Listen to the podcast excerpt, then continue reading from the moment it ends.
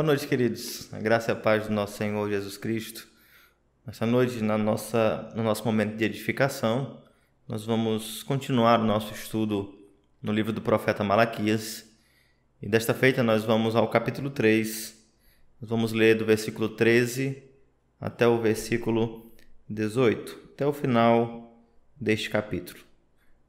Malaquias, capítulo 3, versículo 13 ao versículo 18. Eu vou ler, peço que os irmãos acompanhem a leitura em suas Bíblias. Leiamos. As vossas palavras foram duras para mim, diz o Senhor.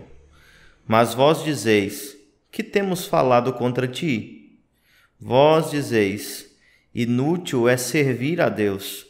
Que, que nos aproveitou termos cuidado em guardar os seus preceitos e andar de luto diante o Senhor dos Exércitos? Ora, pois nós reputamos por felizes os soberbos, também os que cometem impiedade prosperam. Sim, eles tentam ao Senhor e escapam. Então, os que temiam ao Senhor falavam uns aos outros. O Senhor atentava e ouvia. Havia um memorial escrito diante dele para os que temem ao Senhor e para os que se lembram do seu nome. Eles serão para mim particular tesouro, naquele dia que prepararei, diz o Senhor dos Exércitos. Poupá-los-ei como um homem poupa a seu filho que o serve. Então vereis outra vez a diferença entre o justo e o perverso, entre o que serve a Deus e o que não serve. Vamos orar? Santo Deus e Pai querido, nós te louvamos, ó Deus, pela tua palavra, Deus. Te louvamos porque nela, ó Pai, nós somos instruídos, nós somos fortalecidos, alimentados, ó Deus. Nela nós encontramos a tua voz que nos fala, ó Pai. O Senhor, Pai, governa e dirige o teu povo pela tua palavra. Nós te louvamos, ó Deus, porque sabemos que o Senhor decidiu revelar-se a nós e graciosamente, providencialmente, o Senhor fala aos nossos corações. A tua voz se faz ouvir, ó Deus, e nós, como filhos amados, te rogamos, Pai, que o Senhor nos ajude, ó Pai, a compreender a tua vontade.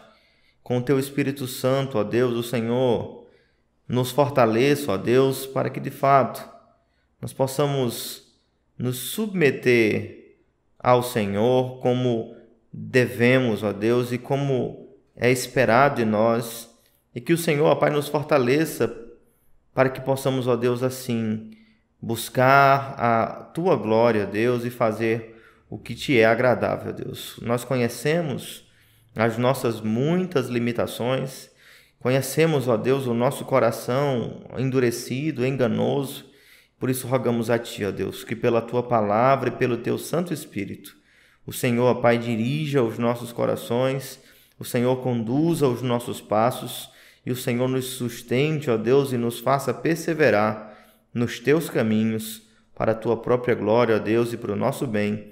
É o que nós te pedimos em nome do nosso Senhor Jesus Cristo. Amém. Meus irmãos, ah, até aqui nós temos observado ah, no decorrer deste livro, do livro do profeta Malaquias, aqui o Senhor ele tem uma questão contra o seu povo. Ah, este livro ele é uma sentença contra Israel e o Senhor vai demonstrar ao longo dos capítulos que nós já expusemos, que nós já meditamos sobre eles, como aquele povo que era chamado de povo de Deus, é, ele estava distante da vontade de Deus.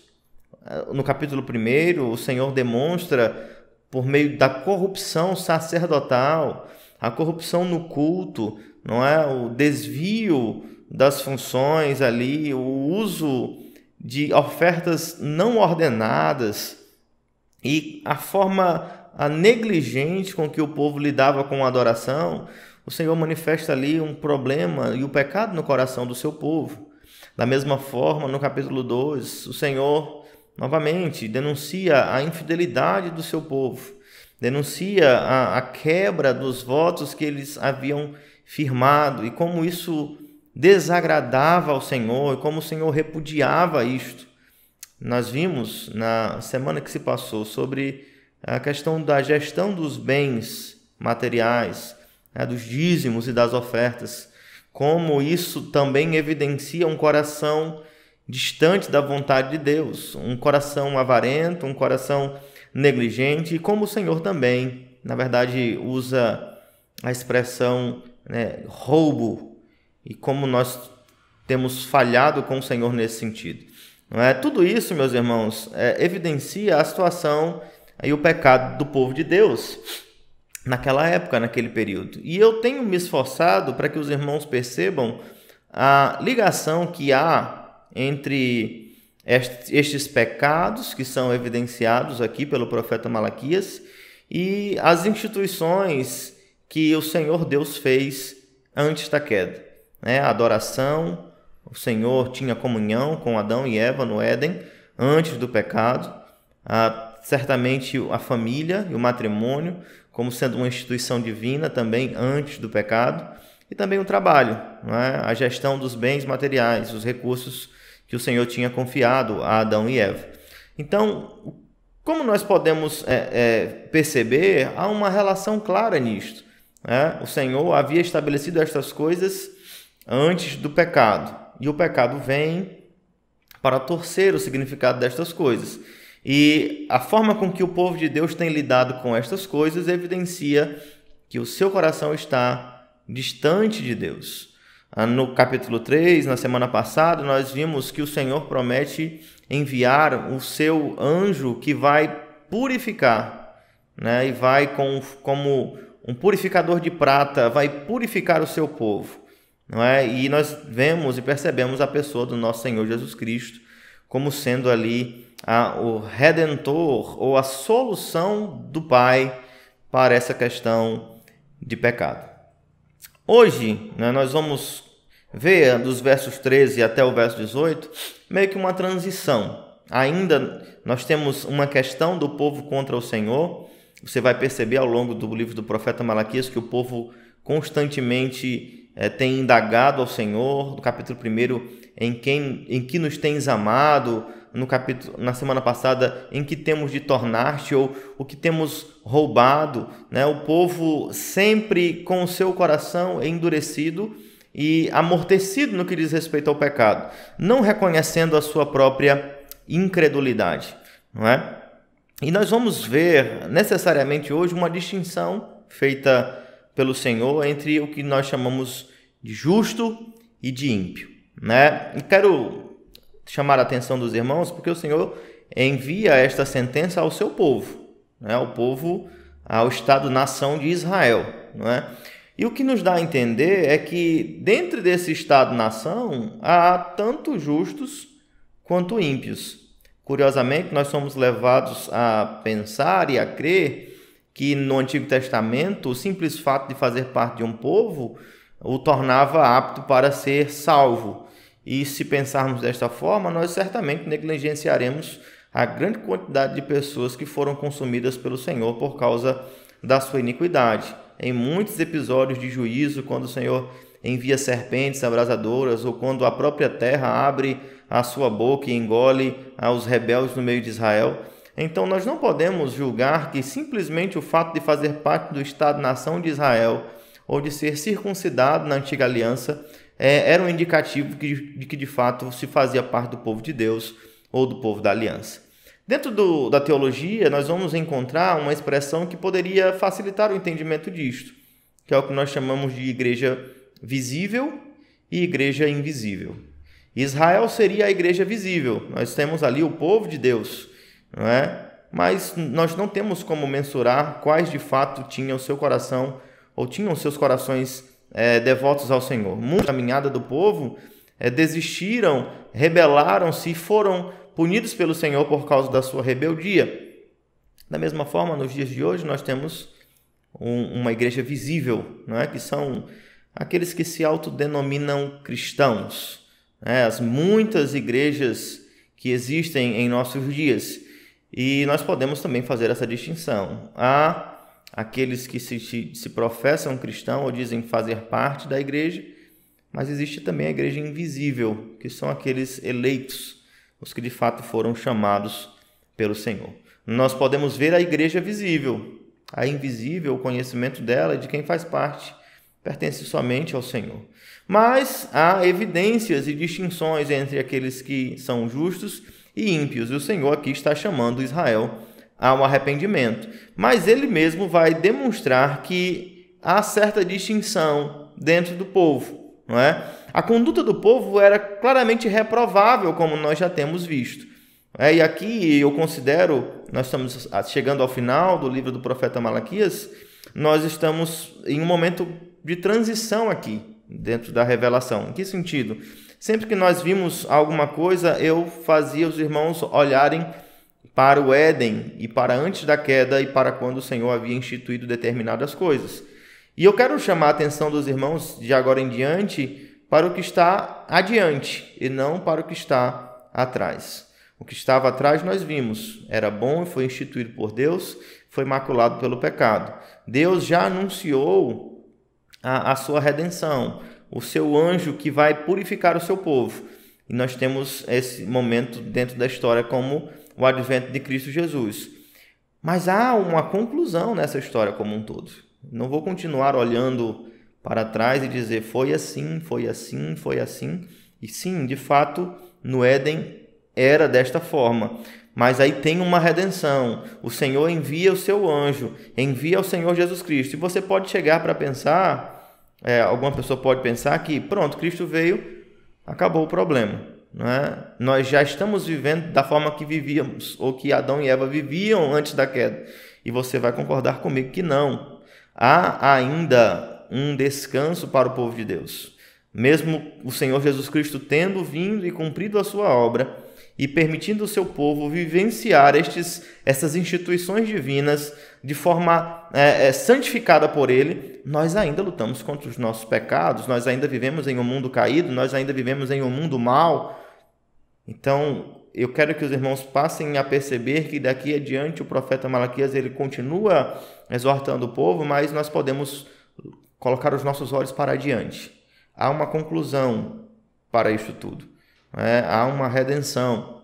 A própria forma e o método criativo de Deus ele já indica isso. Ele trabalha durante seis dias e no sétimo dia descansa. Há uma conclusão para essa história que o Senhor Deus preparou é? e nós precisamos atentar para isso, porque isso vai sanar muitas dúvidas que vão surgir a respeito dos questionamentos que eram levantados pelo povo.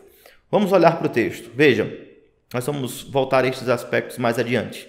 Ah, continua a, a questão do povo para com o Senhor. Lembre-se que este povo é um povo de coração endurecido e o Senhor já demonstrou que, por muitas vezes, através da sua forma de viver, de cultuar é, e de lidar com a vida comum e os seus bens, este povo está distante de Deus e tem o seu coração amortecido pelos seus pecados. E o Senhor Deus reafirma isso no versículo 13, dizendo: As vossas palavras foram duras para mim, diz o Senhor mas aí a insensibilidade do povo.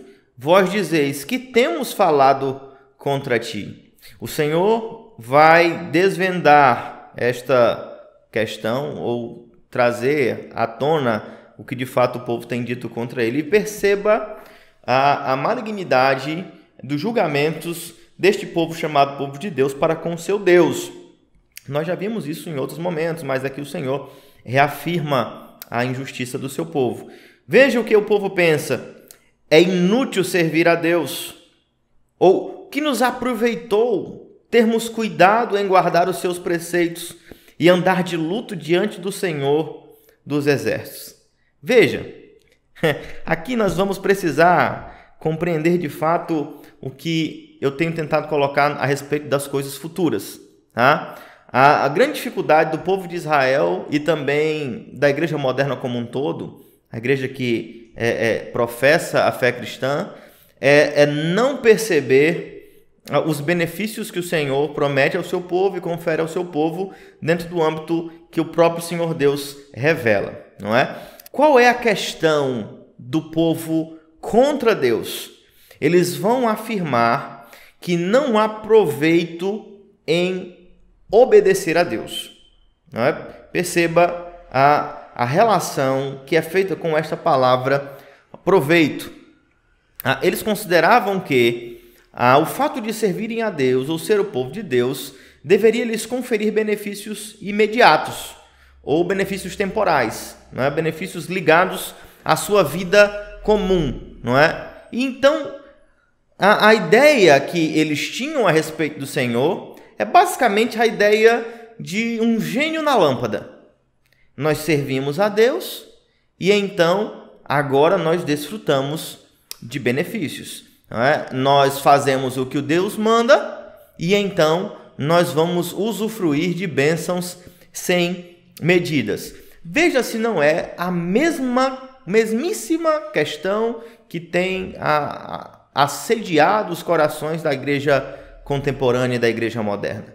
É, muitas pessoas podem afirmar, vivendo nos dias em que vivemos, talvez empresários com ah, dificuldades nos seus negócios, talvez pessoas que, eh, que adquiriram alguma enfermidade, eles podem parar para se perguntar: ora, de que tem servido eu fazer parte do povo de Deus? Sendo que a minha casa foi acometida de enfermidade, e a casa do ímpio, a casa daquele meu vizinho, que só presta para farriar, que faz aglomerações, que bebe, que é desonesto, e lá está todo mundo com saúde. Não é? A questão é a mesmíssima questão. Que benefício nós temos em servir a Deus? Que benefício nos é conferido por guardarmos os seus preceitos? Esta terrível ideia, enganosa ideia, ela tem tomado a mente e os corações daquelas pessoas que hoje acreditam ser cristãos, que leem as Bíblias por vezes, que ouvem pregadores, ouvem mensageiros que muitas vezes nem pregam, nem abrem o texto das Escrituras Sagradas, mas eles consideram estar vivendo o Evangelho, no entanto, eles têm uma relação com Deus que é uma relação de barganha. Eu faço isso ao Senhor porque de fato o Senhor vai me recompensar. Há pastores reconhecidos, famosos, que inclusive incentivam esta ideia. Se você quer receber isto, você precisa semear aquilo. Ou se você cumprir um determinado rito ou uma determinada campanha, o Senhor estará em débito contigo. Ele tem que cumprir, porque você já fez a campanha. Ora, que tolice! Será que o pedaço de barro pode olhar para o oleiro e arguí-lo e questioná-lo, por que me fizeste assim? Nós sabemos que não. E aí, meus irmãos, quando eu digo que há um descanso prometido para um povo de Deus, que há benefício imensurável, incalculável em servir a Deus, eu lhes afirmo com toda a convicção de que o Senhor não está falando estritamente desta vida e desta terra. Perceba que o que o Senhor instituiu para Adão e Eva e foi maculado pelo pecado, ele ainda não foi completamente restaurado. Nós ainda vivemos em um mundo caído, mas há uma promessa, há um descanso para o povo de Deus. E o benefício do Senhor para o seu povo é preparar este descanso e sustentá-los até lá, pela caminhada no deserto, sendo a presença de dia e de noite, o provedor, aquele que livra, aquele que guarda, e mesmo em meio às dificuldades do deserto, é aquele que conduz o seu povo em segurança até o descanso. Em semelhança ao que nós vimos no Antigo Testamento, Deus está preparando um povo para si, e há um descanso preparado para o seu povo, e há um benefício incalculável para o seu povo. E é o próprio Deus. Veja, você pode fugindo de um problema, cair em outro. Ah, as coisas desta terra não são tão importantes. Eu quero o céu. Por quê? Porque há ruas de ouro, porque o mar é de cristal, porque lá isso, porque lá aquilo. Mas o céu em si não é o nosso bem. Um lugar sem choro, sem ranger. Tudo isto existe neste lugar. Porque o bem, o nosso bem, está lá. Deus a presença de Deus torna aquele lugar o paraíso, a ausência de mal, paz perfeita e tudo o mais que nós teremos e desfrutaremos só é possível por causa do próprio Deus. Mas o povo comete um erro recorrente, antigo como nós vemos, mas ainda recorrente, de amar os bens que o Senhor pode dar e não amar a Deus. E quando as coisas dão errado nesta terra? E quando você é um servo fiel, não é? E por assim dizer, dizimista, é, frequentador dos cultos, oficial da sua igreja, quando alguma coisa de ruim acontece, a fé é colocada à prova, porque pensa-se que os benefícios de Deus eles são limitados a esta terra. Logo a pessoa entra em confusão, porque o mal veio sobre a minha casa. Eu não, eu sinceramente não compreendo e eu creio que é o resultado de uma má teologia, de uma doutrina equivocada que produz cristãos com esta mentalidade, porque este tipo de doutrina crescente no meio evangélico, que é a doutrina da prosperidade, é? É, já esteve mais em alta, mas ainda tem os seus efeitos. Ela não faria sentido algum na igreja primitiva. Que apóstolo foi rico? Que apóstolo teve muitos bens? Que apóstolo teve vida longa? Que apóstolo não foi perseguido ou teve uma morte trágica? Se os homens que andaram com Cristo, que o viram, que presenciaram seus sinais, eles foram punidos, eles foram perseguidos, eles foram moídos por este mundo por causa da sua fé. Ninguém tem desejado estas coisas hoje. Nós queremos é colocar a planta do nosso pé e conquistar tudo que nós tocarmos será nosso. Essa é ideia terrível e enganosa. Aqueles homens, eles morreram e eles morreram satisfeitos porque o que eles tinham ninguém poderia tomar deles. Eles receberam de Cristo a redenção, o perdão dos seus pecados, a vida eterna. Pense no primeiro mártir cristão. É, você eu falei sobre Jó na semana passada para alguns irmãos é, na segunda igreja, na escola bíblica dominical, e eu fiquei pensando sobre isso, é, porque a história de Jó é muito utilizada. E Jó era um homem justo aos olhos de todos e certamente aos olhos de Deus também. Mas o que, que acontece? O Senhor, ah, por causa da sua vontade, para manifestar a sua glória, ele permite que Jó seja perseguido e que passe por tribulações. E ele passa por tribulações. Né? ele sofre, ele perde tudo que tem, só não perde a sua própria vida, mas perde a sua honra, perde seus filhos, perde seus bens, perde seus amigos, perde a sua esposa. E no final das contas, o Senhor é, o abençoa, ele conhece a Deus por meio da tribulação e no sofrimento, ele é aproximado de Deus e a glória de Deus é manifesta. E aí o final maravilhoso que todo crente ama, o Senhor dá tudo que ele havia perdido em dobro, em abundância. E todo mundo acredita que ah, você vai passar pela tribulação e no final da tribulação você vai ter bênção em dobro. E eu queria citar o exemplo de outro grande homem das Escrituras chamado Estevão. Ele não teve, ao final da sua caminhada, os bens desta terra, né, mas ele viu os céus abertos e o Senhor o esperando. Então, eu quero chamar a atenção dos irmãos para esse contraste. É, fuja da ideia de que o bem de Deus é apenas nesta terra, tesouros, prosperidade. Certamente, se o Senhor e se aprover ao Senhor te fazer próspero para o bem do seu povo, para o bem da tua casa, para o bem do povo de Deus como um todo, ele o fará, mas a regra não é esta. O que Cristo prometeu aos seus é que ele estaria com eles e não que eles seriam ricos. Ah, então nós não podemos cometer o mesmo pecado que este povo comete contra Deus. É inútil, é sem proveito guardar os teus preceitos. A ideia de retribuição e troca, eles dizem mais, é sem proveito andar de luto diante do Senhor dos Exércitos. A ideia é o arrependimento sobre os pecados, não é? O andar de luto diante do Senhor é justamente este reconhecimento da impiedade que haviam cometido. É, é inútil estar entristecido diante do Senhor dos Exércitos. Por quê? Qual é o motivo e o fundamento para esta afirmação da parte do povo de Israel? Versículo 15. Porque eles olham para os felizes soberbos, né? E soberbos, aqueles é, eles reputam na verdade, eles consideram como felizes aqueles que são soberbos e os que cometem impiedade, porque eles prosperam.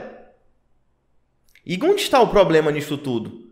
Os seus olhos voltados para esta terra. O que Deus tem demonstrado é ele preparou algo para o seu povo, o culto, a família, a, confiou bens ao seu povo. Isso foi torcido pelo pecado. O Senhor providencia a libertação do pecado para que estas coisas ocupem o lugar adequado na vida cristã, não o lugar de Deus. Nunca o lugar de Deus. Estas coisas são bens que o Senhor confia ao seu povo. Mas aí, quando o povo olha para os ímpios e vê que estes ímpios possuem bens também, eles ficam inconformados. Eles acham injusto, porque eles que são o povo de Deus, mas eles veem os soberbos, eles veem aqueles que praticam iniquidade e consideram eles felizes e mais. Eles chegam a afirmar contra Deus. Eles tentam ao Senhor e escapam. A ideia é: Deus é injusto eles fazem aqui três afirmações que precisam ser consideradas. A primeira, não há proveito em servir a Deus. A segunda, aqueles que não servem a Deus são bem-aventurados. E a terceira, estes que não servem a Deus, eles não serão alcançados pela justiça de Deus. Eles escapam, não é? Eles cometem um grave erro e um grave pecado contra o Senhor ao afirmar estas coisas. Nós precisamos considerar cada uma destas afirmações. Né? Veja bem, de fato, não há proveito em guardar os mandamentos do Senhor? Se você considera a guarda dos mandamentos na ordem incorreta, esperando obter algo de Deus, de fato, para você não há proveito algum. O fato de nós guardarmos os, os mandamentos de Deus não é uma forma de nós obtermos o favor de Deus, mas é uma evidência de que de fato o favor de Deus nos alcançou, porque nascemos de novo, fomos redimidos pelo Senhor Jesus Cristo e agora podemos guardar os seus mandamentos para a glória de Deus e para o nosso bem. A, a, não se engane, há um grande número de pessoas que buscam uma autojustiça, cumprir uma série de normas, uma série de regras em uma igreja, para assim cumprir requisitos para ser então digno de entrar no reino dos céus. Cumprir um checklist de qualidades para que então ele seja permitido adentrar aos céus. E é engano. Nós sabemos que é ledo engano. Nós somos salvos pela graça mediante a fé. Isso não vem de nós, é dom de Deus, não por obras, para que ninguém se glorie. Então, guardar os mandamentos é proveitoso? Sim. Deus é sábio, é santo e justo. Fazer a sua vontade é sempre o melhor para o seu povo. E aqueles que amam a Deus, que amam ao Senhor Jesus Cristo, guardam os seus mandamentos. Não para serem salvos, mas porque foram salvos, tiveram seus olhos abertos e agora não são mais escravos do pecado. A outra questão que eles colocaram os ímpios, estes é que são felizes. Estes é que são bem-aventurados. Será que é verdade? Será que se nós ponderarmos e considerarmos ah, com atenção sobre esta afirmação, nós não vamos perceber que de fato é enganosa? Ora, um homem pode ter tudo que esta vida oferece, nós sabemos que pode ter poder e pode ter muitos ao seu dispor, né? pode ser o chefe de uma grande nação, pode ser amado por todos, pode ter uma grande família, pode ser justo aos olhos dos homens, pode ter um, um histórico de contribuição para a humanidade e ainda assim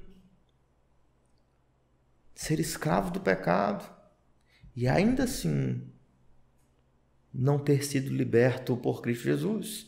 A questão é quando nós olhamos para este mundo que ainda não foi redimido, ignoramos o grande dia do Senhor, o descanso prometido ao seu povo, você pode até pensar: se a vida é um fim em si mesmo, se nós morremos e, e, e aí acabou, tudo bem, é possível que algumas pessoas tenham desfrutado dos bens desta terra, mas como nós sabemos que a criação aponta para a redenção, que há uma conclusão nesta história e sabemos que da porta do sepulcro para lá, todo e qualquer homem, por mais amado e bem-sucedido que seja, que não estiver com Cristo Jesus, ele passa para uma condenação eterna. Nós não podemos acreditar que eles são bem-aventurados. Nós não podemos considerar que são bem-aventurados estes que têm tudo o que o mundo temporal e passageiro oferece, mas não têm a graça, o maior bem, um bem eterno, o perdão dos seus pecados, a justiça de Cristo. É engano julgar que estes homens eles são bem-aventurados. Sabemos que felizes são aqueles que servem ao Senhor que tem o Senhor Jesus Cristo como o seu redentor, não é? E a última afirmação é justamente essa. Ah, os ímpios eles escapam, tentam ao Senhor e escapam. Há possibilidade desta afirmação se concretizar, conhecendo a Deus, santo e justo, que não toma por inocente o culpado.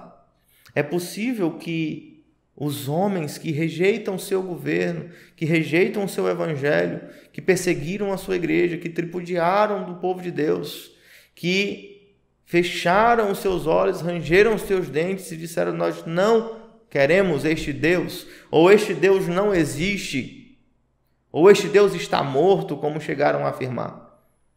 Será que eles escaparão do eterno?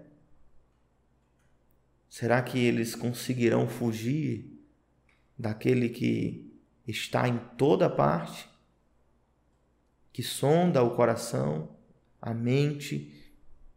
Certo que não. Ninguém pode escapar da justiça de Deus, tentar a Deus e sair impune. É certo que o povo de Israel estava equivocado sobre o mundo e sobre o Deus a que serviam. Meus irmãos, o que é terrível nisto tudo é que parece que os vários anos se passaram, mas a igreja, o novo Israel, ele continua cometendo os mesmos pecados. Há tantas pessoas na igreja que são ingratas, insatisfeitas e olham para o ímpio e invejam o que ele tem, ou que consideram que podem enganar a Deus, que acreditam que porque cumprem determinadas regras e são parte de um hall de membros e uma vez por semana, ou às vezes até menos, uma vez por mês, vão à igreja, eles acreditam que tentarão a Deus e escaparão. Eles podem enganar o pastor, podem enganar o seu cônjuge, podem enganar toda alma vivente sobre esta terra, mas a Deus eles não enganarão.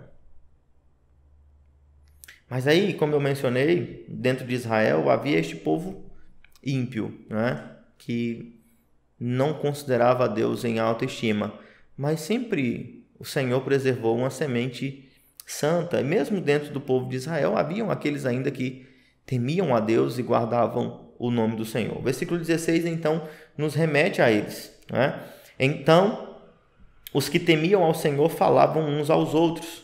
O Senhor atentava e ouvia. Havia um memorial escrito diante dele para os que temem ao Senhor e para os que se lembram do seu nome. E esse é o versículo 16. Perceba a distinção. Ah, enquanto parte do povo julgava a Deus como mal e injusto, outra parte lembrava-se do Senhor. E mais, o versículo 16 enfatiza: eles temiam ao Senhor. Perceba que não é algo externo, não é mera religiosidade, eles temiam ao Senhor no seu íntimo. Há uma fé sincera dentro do povo de Israel também. E mais, a outra característica levantada no versículo 16, eles falavam uns aos outros, ao passo de que os ímpios eles se voltavam contra Deus e faziam julgamentos equivocados sobre a pessoa de Deus, os que temiam ao Senhor, eles fortaleciam a fé uns dos outros, eles falavam uns aos outros. Aí mais, ainda no verso 16, sobre estes justos. O Senhor atentava e ouvia. As orações deles eram ouvidas. Curiosamente, o Senhor tem algo contra o seu povo, e é possível que entre o juízo que está sendo colocado sobre toda uma nação houvessem ainda homens que temiam a Deus. Né? Então, a, o Senhor sustentou a estes homens, eles, ele ouvia as suas orações, Havia um memorial diante dele para os que temem ao Senhor. O Senhor lembrava-se e o Senhor conhecia cada um destes que se lembravam do seu nome. O Senhor conhece os seus.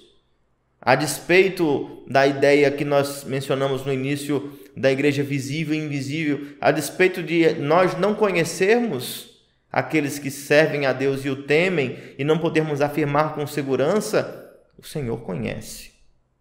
O Senhor não se esquece deles. O Senhor ouve as suas orações.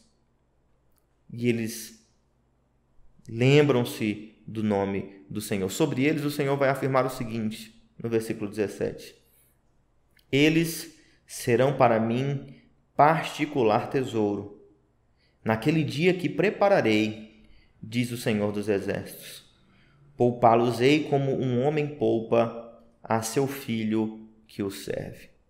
Perceba, aqui ao texto ele vai demonstrar com um pouco mais de clareza aquela transição que eu havia mencionado. Né? O Senhor está falando do dia que preparará. Ele está falando de dentro do, do seu Israel, do seu Estado-nação, aqueles que temem ao Senhor e se lembram do seu nome, estes são particular tesouro do Senhor. Este povo é o povo que o Senhor Deus chamou para si. Estas pessoas que temem ao Senhor, que ouvem a sua voz, que falam do Senhor uns aos outros, este é o tesouro particular do Senhor. E o Senhor menciona justamente isso. Naquele dia que prepararei, poupá-los-ei como um homem poupa filho que o serve. Veja, o Senhor está falando do grande dia, né? da justiça que será imputada aos seus filhos por meio de Cristo, estes aos quais ele tem redimido, sustentado, cuidado, ouvido as suas orações. Naquele grande dia, o Senhor vai poupar-lhes. O Senhor perdoará os seus pecados. Esta é a nossa esperança, meus irmãos, este é o bem que todos nós que servimos a Deus almejamos. Ser encontrados pelo Senhor naquele grandioso dia e ouvirmos dele: Vinde, benditos de meu Pai, para o descanso que tenho preparado para vós outros. Aí, meus irmãos, neste grande dia, todo e qualquer benefício que se possa imaginar, material, temporal, seu valor será certamente desfeito em comparação à eternidade. E aqui o Senhor encerra com o versículo 18: Então vereis outra vez a diferença entre o justo e o perverso, entre o que serve a Deus e o que não serve. Essa distinção ela se tornará notória. A semelhança da parábola que nós encontramos do trigo e do joio, eles crescem juntos. O trigo dá frutos agradáveis, o joio não. Mas haverá um dia em que os anjos do Senhor, eles virão fazer a colheita. E neste dia a distinção entre o justo e o ímpio, ela será inegável. O ímpio terá o seu destino, como dito na Escritura Sagrada, e o justo terá o seu descanso, a companhia do Pai, do Filho e do Espírito Santo. Há sim, meus irmãos, uma distinção clara, e há sim algo que está mais adiante apontado para nós. Esta vida não é tudo o que temos. Certamente devemos servir a Deus e glorificar a Deus nesta vida. Mas eu queria fazer uma aplicação bem simplória né, para toda a igreja que tem enfrentado estes dias e tem enchido seus corações de temor por conta das é, é, situações imprevisíveis. Né? E nós julgamos que agora elas são imprevisíveis. É tolice nossa. Elas sempre são. Quem é o homem que sabe do dia de amanhã? Quem é o homem que, que sabe se estará vivo amanhã?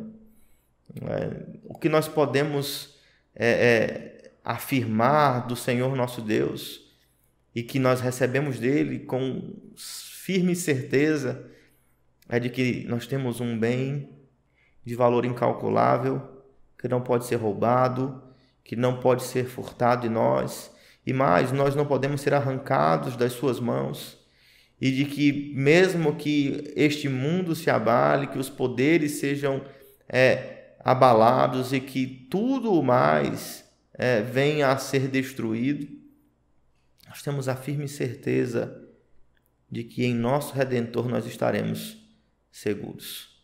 É, então acalme o seu coração. Este mundo é mau e neste mundo passaremos por aflições, mas o Senhor está conduzindo a história. Ele está governando soberanamente o mundo e todos os eventos. Se você for até ele, ou se ele vier até ti, no que diz respeito à conclusão de todas as coisas, se você vir a vinda de Cristo, ou se o Senhor te chamar antes disso, nada disso foge do controle do Senhor. Nem sequer um fio de cabelo das nossas cabeças cai sem a permissão de Deus. Toda a tribulação, é, e o Senhor não nos dá a tribulação que nós não possamos suportar. Então, Tira o teu coração das coisas desta terra. A tua segurança não está aqui. A tua felicidade, a tua esperança não está nestas coisas, nos bens que o Senhor te deu, mas está no Senhor que te deu os bens.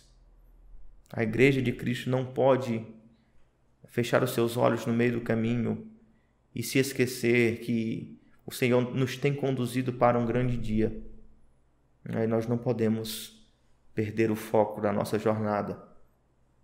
A semana que vem nós vamos pegar o capítulo 4, encerrando essa série expositiva, e o Senhor vai tratar mais propriamente do dia, do grande dia do Senhor, do dia de juízo.